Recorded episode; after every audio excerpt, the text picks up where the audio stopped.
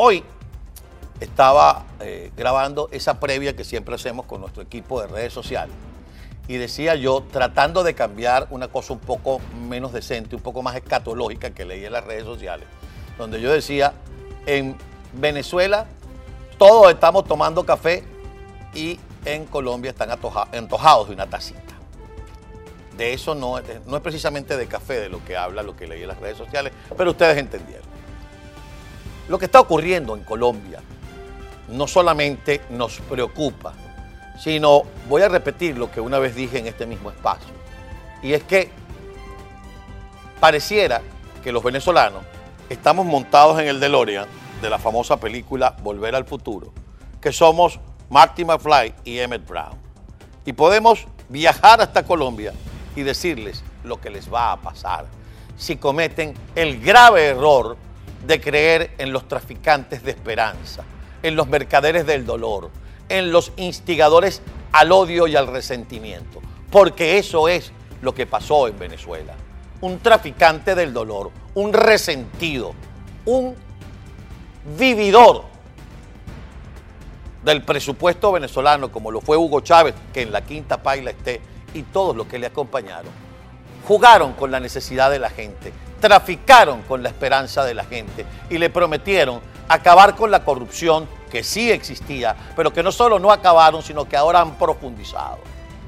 Le prometieron a la gente que los servicios públicos iban a mejorar, ya funcionaban, con problemas, con deficiencias, pero no solamente no los mejoraron, los destruyeron.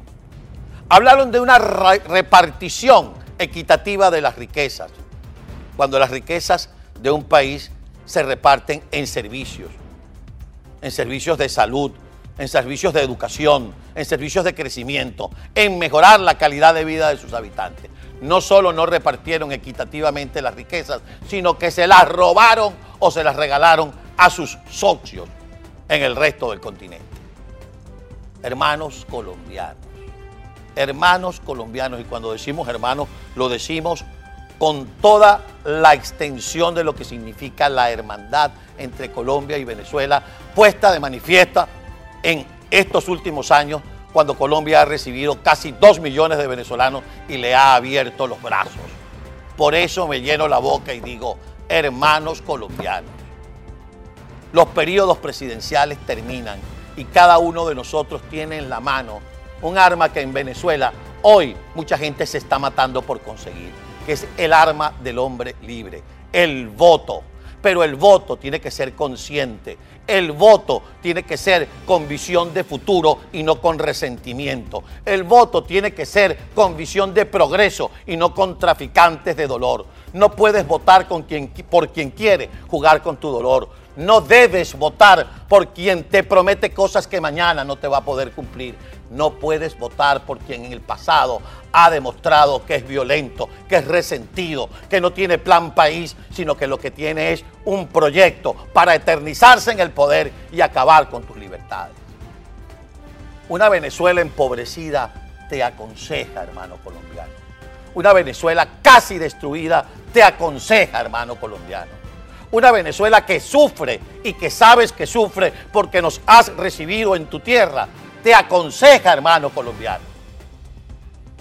No puedes permitir que un grupo de narcotraficantes, de terroristas, que se disfrazan de oveja, pero que los colmillos del lobo allá comienzan a derramar la baba por lo que pueden robarse y con lo que pueden quedarse, te engañen. El voto es un arma, sí es verdad, el voto es un arma para cambiar la realidad y el progreso de los países. El voto es el arma para construir el camino de los países. Pero si equivocas en el voto, equivocas el camino. Y el camino del progreso se puede convertir en el camino de la destrucción, de la miseria, del hambre y de una migración desbandada. Le podrías estar dando a estos tipos un arma para que se queden con el continente para que tú seas más pobre, para que los problemas por los que hoy protestas no solo no sean resueltos, sino se incrementen y se magnifiquen. Hay que votar con conciencia, hay que votar para elegir. El voto no es un arma de venganza, el voto es un arma de justicia y si no lo ejerces así, mañana será muy tarde. ¿Lo quieres así, hermano colombiano? O más claro.